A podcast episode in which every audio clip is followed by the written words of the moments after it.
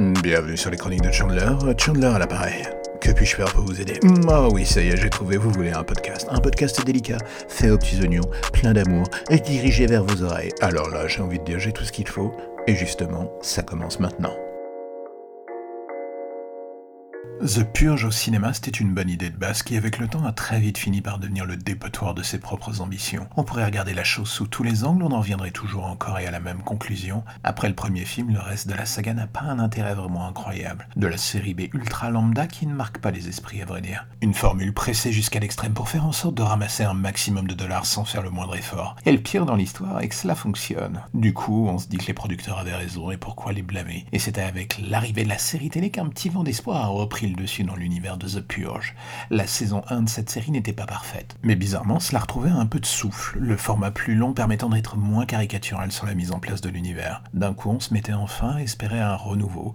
C'est à ce moment-là qu'entre en jeu la saison 2 et la bonne surprise est que la série semble continuer dans la direction de la première saison, élargissant l'univers tout en lui donnant des bases différentes et beaucoup plus surprenantes, agréables. La saison 2 de The Purge se passe dès la fin du premier épisode à la fin de la purge justement et va continuer tout du long sur une année complète, où les personnages que l'on vient de rencontrer vont devoir lutter contre d'autres personnes bien décidées visiblement à en finir avec eux, même en dehors de la purge. Ce premier épisode prend son temps pour mettre en place son intrigue et ses personnages, et même si l'ensemble n'est pas fondamentalement original à 100%, on se laisse emporter sans trop de mal par l'histoire qui se déroule devant nos yeux. Oui, si l'on connaît l'ADN de la saga, il est évident que l'implication est beaucoup plus grande, mais même sans connaissance propre de la chose, on se laisse emporter et l'on prend un petit début de plaisir un peu malsain devant la chose. Pourquoi? Parce que l'on sait pertinemment que tout cela va finir par partir en sucette. Pas qu'un peu, pas non plus dans le genre American Horror Story, hein, d'ailleurs, soyons honnêtes. Mais bon. La vraie force et défaut de The Purge est que, pris dans le tourment de l'époque actuelle, cette série possède une sorte de goût un peu bizarre. On finit toujours dans un coin de sa tête par se demander si un jour ce genre de dérive ne finira pas par germer dans la tête d'un crétin comme Trump, ou un de ses sous-fifres d'ailleurs. Cela ne prendra pas cette forme, évidemment, mais l'idée sera plantée dans un coin de leur esprit, une inception sur le long terme. Et le plus triste est que, dans le fond, l'Amérique d'aujourd'hui est partie si loin dans une roue libre que The Purge finit presque par passer du statut de fiction à une éventuelle réalité plausible, sous une forme ou une autre. On garde la chose dans un coin de sa tête, et même si cela n'empêche pas de s'amuser en regardant ce divertissement certes classique mais efficace avec la mythologie qu'il déploie, on se dit que la réalité finira bien un jour par rattraper la fiction.